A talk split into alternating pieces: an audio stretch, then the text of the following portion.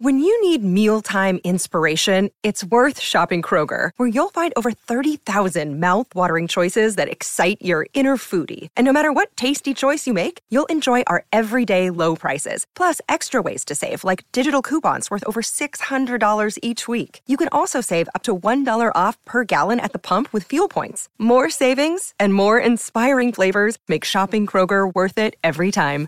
Kroger, fresh for everyone. Fuel restrictions apply.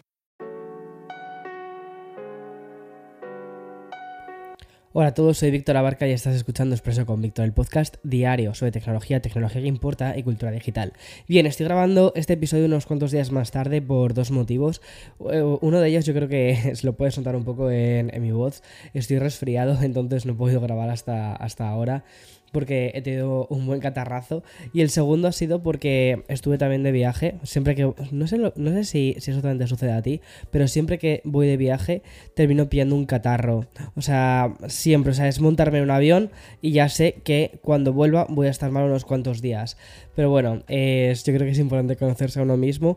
Pero no quería dejar este episodio sin locutarlo, aunque corresponde justo a la mitad más o menos de la semana de, mm, de este. Sería para el 10, más o menos que correspondería como entre el 10 y el, el 9 y el 10 de febrero. Pero me parecía que es un episodio tan histórico y sobre todo que podemos sacar tantas cosas y que además se va a convertir en algo icónico que dije, es que no, no puedo dejarlo sin locutar. Porque, ¿sabes de esto cuando se produce una noticia que crees que puede llegar a cambiarlo todo? Pues de eso va un poco el expreso de hoy. Y es que es uno de estos Mm, episodios históricos que yo creo que nunca voy a olvidar. Porque vamos a hablar de Microsoft y del puñetazo en la mesa que ha pegado en el mundo digital y tecnológico gracias al lanzamiento del nuevo Bing y Edge impulsados por la inteligencia artificial. Pero en el episodio de hoy también vamos a hacer un repaso de las compañías que más críticas están recibiendo esta semana, que son Twitter y en mucha mayor medida Netflix. También vamos a hablar del evento de Google, donde presentó algunas novedades muy centradas en la inteligencia artificial, también del nuevo lanzamiento de OnePlus, del cual ya he hecho la review y la tienes en el canal, y más noticias sobre las Streaming Bluff, perdón, Streaming Wars. Así que allá vamos.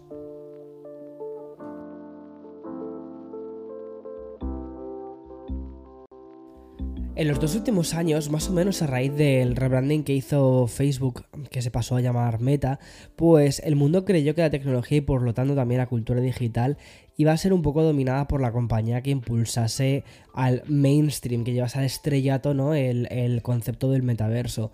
Pero como digo, tan solo ha pasado un par de años de todo esto y al final ni NFTs ni mundos virtuales que parecen sacados de los Simpsons del 2003, porque parece que el verdadero juego de tronos solo tiene dos competidores y al final terminan siendo los de siempre, que son Google y Microsoft. Y están en una apasionante batalla digital por ver quién consigue las herramientas de inteligencia artificial más utilizadas. Pero esto será una lectura más general, ¿vale? Porque si esto fuesen un poco los Oscars, cuando se decía que la ganadora mejor montaje ganaría la mejor película, o las también las elecciones en Estados Unidos, ¿no? Con el partido que vence en el estado de Iowa, pues la empresa que consiga el buscador más utilizado debería proclamarse al final la reina de la siguiente generación, porque creo que justo ahora mismo estamos en las puertas de una nueva generación. Y aquí están combatiendo Microsoft y Google, porque solo un día después de que la propia Google anunciase su propio chat GPT, BART, ¿vale? La respuesta de Microsoft ha dejado tiritando a todo el mundo. Y es que dos meses después y 100 millones de usuarios, ChatGPT se ha convertido en la aplicación que más rápido um, ha crecido en toda la historia. Y además de OpenAI, que es la startup que la lanzó, siempre ha estado Microsoft, pero desde hoy también está delante y también casi a los lados, podríamos decir. O sea, está rodeando lo que es eh, OpenAI. Y vamos a ir eh, por partes. Porque mira, los rumores por fin se han confirmado y es que Microsoft ha lanzado nuevas versiones tanto de su buscador Bing como del navegador Web Edge. Obviamente ambos llevan integrados ChatGPT. Pero es que aún hay más, y es que la próxima versión de Bing va a contar con un nuevo modelo de lenguaje de próxima generación que según la compañía va a ser mucho más poderoso, incluso que el ChatGPT que estamos utilizando ahora mismo. De alguna manera, la inclusión de, la inteligencia artificial dentro de Bing y de, y de Edge es como no sé, un poco como añadir un copiloto, ¿no? A, a, toda esta navegación que estás utilizando, lo cual va a cambiar para siempre el paradigma que habíamos tenido hasta ahora. Y más que eso, ¿vale? Deja a Google a navegadores como Chrome con una señal de alarma que no existía hasta ahora. Y es que gracias a ChatGPT el buscador no solo ofrecerá enlaces a las páginas web como ha hecho hasta ahora, sino que también va a poder responder de forma elaborada a las preguntas que les haga a los usuarios a través de la caja de búsquedas. Y siguiendo con Bing, la, integración de esta inteligencia artificial, pues también nos va a permitir acciones como obtener los puntos clave de un documento, comparar contenido o incluso redactar publicaciones como en LinkedIn con un formato, longitud y con un tono específico. Es que esto me parece muy fuerte. Bing además añade ahora cuatro tipos de áreas, el de búsqueda, respuesta, creación y chat. El nuevo cuadro de búsqueda nos recuerda un poquito a los de Twitter y es donde vamos a poder preguntar cualquier cosa a Bing. En lugar de la típica barra larga de una sola línea, el cuadro permite un límite de caracteres de mil caracteres y hace que el proceso de búsqueda pues, sea algo más conversacional. Cuando se envía una consulta, los resultados hasta ahora, eh, ya sabes que, había como una parte de, de links y ya está, pero lo que va a empezar a hacer ahora es eh, una columna en la parte de la izquierda con las respuestas pues, más típicas y un cuadro en la derecha que explica cómo se han encontrado estas respuestas, cuáles han sido sus fuentes y también inicia un chat con el propio buscador. Y respecto al chat vamos a tener que acceder desde la página de resultados de Bing tocando el botón de chat y desplazándonos hacia arriba en pantallas táctiles. Una vez en la página de chat se va a poder eh, continuar con la conversación sobre la búsqueda en curso o incluso limpiar la pizarra utilizando el icono de escoba al lado del campo de entrada de texto. O sea, es todo como lo han hecho como con cosas que conocemos, ¿sabes? No sé si me explico. O sea, te estaba contando un poquito la interfaz porque me parece que es bastante interesante, ya que no es demasiado diferente a lo que teníamos hasta ahora. Lo que pasa es que le van metiendo como cosas nuevas para hacerlo que veas que, que, ahí hay una eh, parte conversacional de la IA. Y por cierto, mientras este nuevo Edge ya está disponible en forma de vista previa, Bing permite iniciar sesión con una cuenta de Microsoft para apuntarse a una lista de espera. Otra alternativa es configurar Bing como el motor de búsqueda predeterminado o descargar la aplicación y ya lo tendrías. Y tras el anuncio de Microsoft, pues esperábamos una respuesta masiva que supusiese un puñetazo en la mesa, pero finalmente este no llegó. Y sí me, estoy, refiriendo al, evento de, Google eh, con el evento de, de, Live from Paris que tuvo el otro día. Y es que el evento de Google sirvió para presentar algunas de las formas en las que la tecnología de inteligencia artificial se está integrando en sus aplicaciones y servicios, pero que todavía no están orientadas al público general. Por ejemplo, pero bueno, también te tengo que decir que esto me parece muy interesante porque no creo que tardemos tantísimo tiempo en verlo. Pero mira, por ejemplo, yo ando a algo más terrenal. Maps, Lens y Translate, ¿vale? Pero como te digo, esto no fue tan impresionante quizás como lo que presentó Microsoft y el bombazo que viene con Bing y con Edge. Pero entre las funciones que presentó Google, quizás mm, destacaría por encima de todas la de vista inmersiva de mapas, que tiene el clima simulado y vuelos que nos va a permitir ponernos en el punto de vista de Superman, o sea, muy fuerte. Luego está Immersive View, que se lanzará en, varias ciudades, que son Londres, Nueva York, San Francisco, Los Ángeles y también Tokio. La vista inmersiva en Google Maps se expandirá próximamente a Florencia, Venecia, Ámsterdam, Dublín y también más ciudades. Y también se dio una vista previa de una nueva característica de Google Lens que permitirá a los usuarios de Android utilizar la inteligencia artificial con un doble toque en el botón de encendido. Para los propietarios de, mm, coches eléctricos habrá características nuevas y específicas para mm, los EVs en, Google Maps como las mejores rutas que incluyen paradas para poder cargar tu coche eléctrico. Y mm, la herramienta multi-search o multibúsqueda que fue mm, recientemente lanzada en todo el mundo, esta va a permitir iniciar una búsqueda con una imagen y algunas palabras de texto. Esta noticia, ¿vale? Me parece que es muy importante porque, por ejemplo, imagínate que es una camiseta que te gusta, ¿vale? Pero mm, la quieres en otro color. Bueno, pues con Multisearch vas a poder hacer una foto de esta, de esta camiseta y después buscar ese color específico para ver dónde la puedes comprar. Me parece curiosísimo. Y respecto a Google Translate, en las próximas semanas vas a tener una nueva función que va a mostrar el contexto adicional sobre ciertas palabras y frases en idiomas como el inglés, el francés, el alemán, el japonés, el español, como por ejemplo, también Google compartió cómo esta función podría ser útil para encontrar la traducción correcta para, para la palabra novela, que en inglés puede referirse tanto a un libro como a algo original. No sé, me parece, me parece como todo muy loco. Y luego eh, quiero hablarte un poquito de, Twitter, porque esta compañía la verdad es que también nos ha llamado la atención, mm, sobre todo con las noticias que ha lanzado justo a mediados de semana. Te digo, estoy ocultando el podcast del domingo, ¿vale? Porque realmente es que no he podido hasta ahora porque tenía la voz completamente tomada. Y vamos, como te decía ahora, a hablar de Twitter, que esta compañía vuelve a tener pues ruido a su alrededor. Me gusta llamarlo además ruido porque no diría que es información como tal, pero es, ruido del que a mí, sinceramente, pues también me da la vida. Y es que desde la semana pasada la suscripción de, de, Blue está presente en más países, lo cual permite que por 8 euros al mes, o recuerda, 11 euros si lo haces a través de iOS o Android, vas a poder editar tweets también vas a poder tener la verificación azul y ahora también vas a poder publicar tweets de 4.000 caracteres.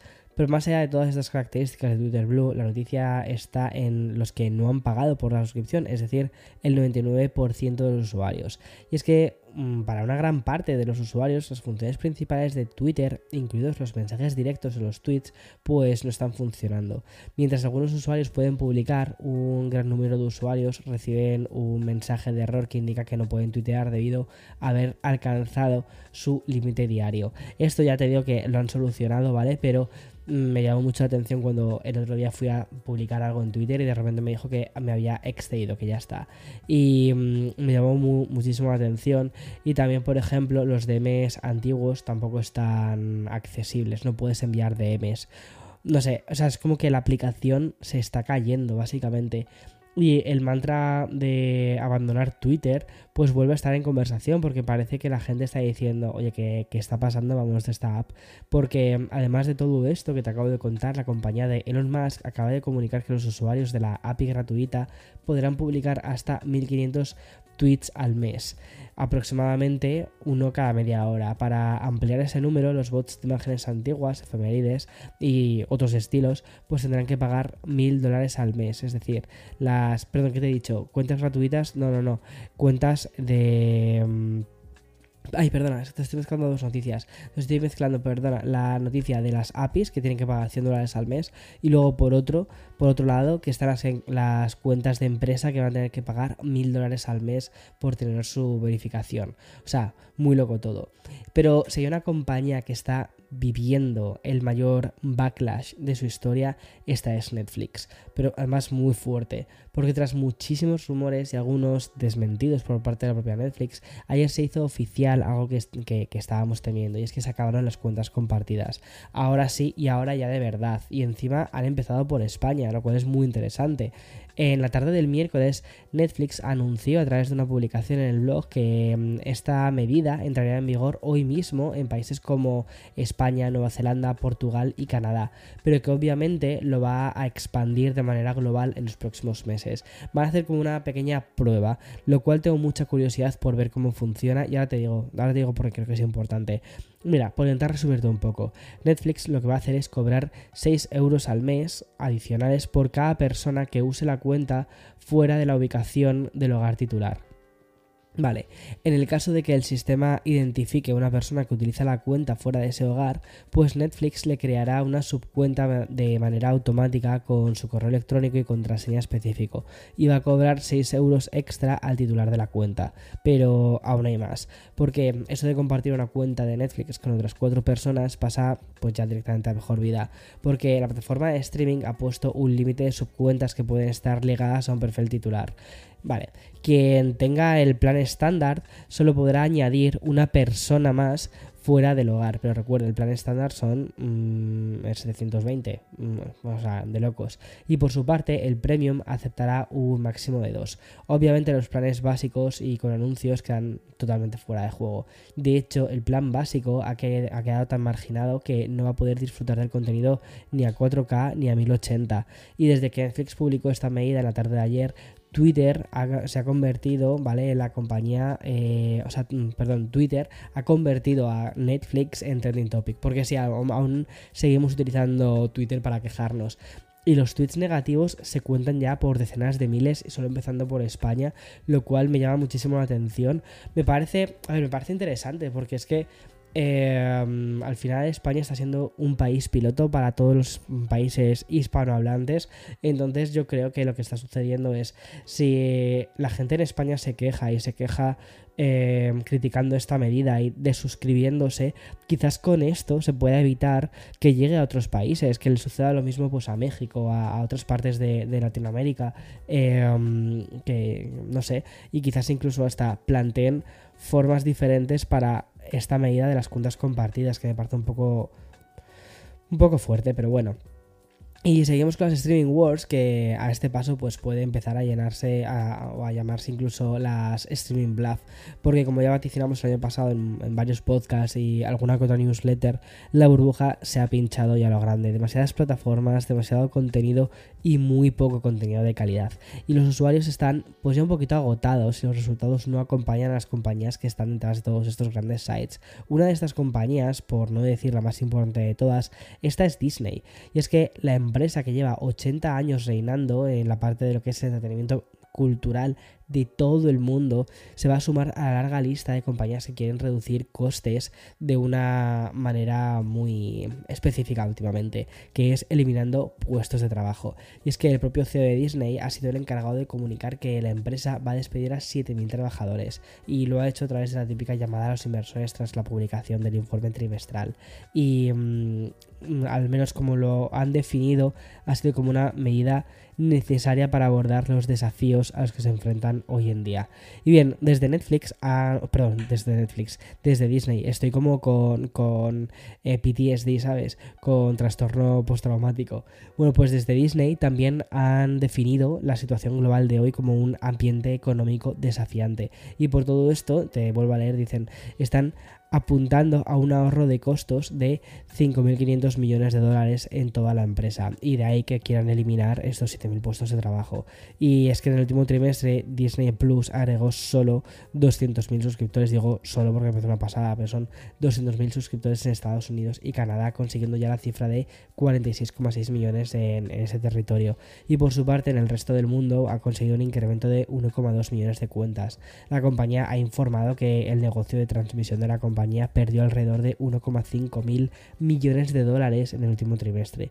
Y la contraprestación, pues Disney ha anunciado secuelas de, de Zootropolis y Frozen, pero también de, Story, de Toy Story 5, que es la saga más mítica de Pixar y va a añadir una nueva entrega en forma de final de una franquicia que parecía haber tocado techo con la tercera entrega. Y aunque la jugada de Toy Story 4 pues salió bien porque era una muy buena película, pero quizás no tan emotiva como la tercera, el spin-off de Buzz Lightyear fue un verdadero fracaso, aunque a mí personalmente sí que me gustó, me la vi el otro día en el avión y me gustó. Y mm, ya volvemos a información más puramente tecnológica. Sé que el episodio de hoy está siendo un poquitín más largo, pero es que hay muchísimas cosas que quería contarte. Y es que esta semana, ¿vale? O, mejor dicho, unas, una semana después de haber conocido la línea del S23 de Samsung, pues OnePlus ha lanzado por fin el OnePlus 11. Y analizando primero su diseño, el nuevo smartphone de OnePlus parece inspirado otra vez en coches deportivos. Te recuerdo que la compañía ya colaboró con McLaren. Y esto se transforma en una losa de una sola pieza con el conjunto de cámaras de acero inoxidable y detalles como el cristal de la cámara. Échale un ojo a la review, ¿vale? Porque ahí muestro muchísimas partes del diseño y demás. Y mm, claro que el diseño es bastante curioso. A mí personalmente no me convence, pero hay otros muchos aspectos del teléfono que sí que me convence. Y respecto mm, a las prestaciones, aunque OnePlus 11 lo tiene bastante difícil con Samsung, aún así lo intenta y creo que lo intenta de una forma muy digna. Por ejemplo, tiene una pantalla OLED de 6,7 pulgadas con una resolución eh, que es 2048 x 1080, se ve muy nítida, capaz de alcanzar frecuencias de actualización de 120 Hz. Pero si hay dos cosas que yo creo que hay que mencionar de este teléfono de OnePlus, sería por un lado el tema de la carga rápida, y es que, mm, bueno, consume un 30% menos de energía que la generación anterior, yo estoy alucinando, porque mm, la batería le dura una pasada, le dura muchísimo. Y luego que la carga es rapidísima. En 25 minutos tienes cargado el teléfono, una locura. Y mm, la segunda cosa que te quería decir era la parte del apartado fotográfico, que esta vez también de nuevo volver a colaborar con Hasselblad. Pero como te digo, todo esto te lo he contado en la review, es un teléfono que personalmente creo que está súper bien para el precio que cuesta. En Estados Unidos sale a 699 en la versión de que tiene más memoria RAM, perdón, no la que tiene más memoria RAM, tiene 8 GB de memoria RAM y 128 GB de almacenamiento. Creo que las siguientes son 750 eh, dólares, 749. Y está bastante bien porque además tiene un nuevo Snapdragon, o sea, está muy bien, la verdad. Y um, échale un ojo a la review. A mí personalmente me ha gustado. Las fotos que hace son muy buenas, son muy interesantes. Aunque no le hace justicia cuando las subes a Instagram. Que esto es una cosa que me ha llamado mucho la atención. El otro día publicé un post que dije: Mira, flipas con la cámara del OnePlus, bla, bla, bla. Y subí las fotos desde el OnePlus. Y la gente, o sea, la comunidad me dijo: Víctor, las fotos son una basura y están fatal. Y claro, cuando de hecho me llamó incluso Eloy por teléfono y me dijo: Víctor, tío, dice ¿qué fotos has subido? O sea, ¿qué te ha pasado? Y dije yo, o sea, vi las fotos y dije, ostras, que salen borrosas, que salen borrosas las fotos. Y lo que había hecho era subirlas directamente desde la aplicación de, eh, de Instagram para Android. O sea, no sé, me parece increíble. Y mm, luego volví a publicar, hice otra publicación subiendo otras fotos del teléfono, pero lo que hice fue pasarlas del teléfono Android al iPhone y subirlas desde el iPhone. Y es que no tiene nada que ver, se ven muchísimo mejor. O sea, me parece increíble. Me parece, a ver, me parece sinceramente vergonzoso por parte de Instagram que no optimicen la aplicación para estos dispositivos. O sea, increíble. Sobre todo porque son dispositivos que tienen cámaras muy interesantes.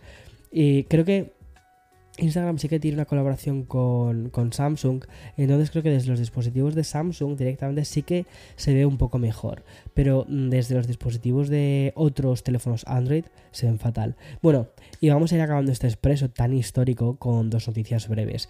en primer lugar, quiero contarte que Zoom se, suba, se suma a la interminable lista, que no voy a pronunciar otra vez, de compañías que han aplicado medidas de eliminación de empleos que son 1.300 empleos menos. Y ya vamos a ir acabando con una noticia sorprendente sobre las Streaming Wars, vuelvo a lo de antes, y es que el jaleo interno de Warner Bros. parece pues no tener fin, y la última información aportada por el Wall Street Journal apunta a que Discovery Plus se va a tener, se va a mantener como un servicio de transmisión independiente. Como sabes, la idea era fusionar inicialmente Discovery Plus con HBO Max. Sin embargo, se ha producido un cambio de rumbo que no deja de ser confuso, y es que la compañía había dicho que la racionalización de sus ofertas tenía sentido para la empresa y también para los consumidores, dado que la saturación que se ha vuelto por parte de las streaming wars pues no tiene más sentido. Y la combinación de HBO Max y Discovery Plus se ha transformado en una nueva plataforma que va a contar con contenido de HBO Max y la mayoría del contenido de Discovery Plus. Y por su parte, Discovery Plus va a permanecer disponible como una opción independiente. No sé si me he explicado bien, pero si no me he explicado bien, créeme que es que no es nada fácil de, hacerlo porque ya de por sí resulta tremendamente confuso. Y bien, hasta aquí todas las noticias que tenía para hoy, como, como, has visto, han sido un montón de noticias. Más o menos esto ha sido como todo lo más importante de mediados de esta semana, pero aún me queda otro episodio por locutar, que es el episodio del viernes. Lo voy a locutar a continuación, en este domingo tan especial, porque también es un episodio. también hemos sacado unas cuantas noticias muy guays. Espero que lo escuches uno a continuación de otro. Te veo, o mejor dicho, nos escuchamos ahora mismo.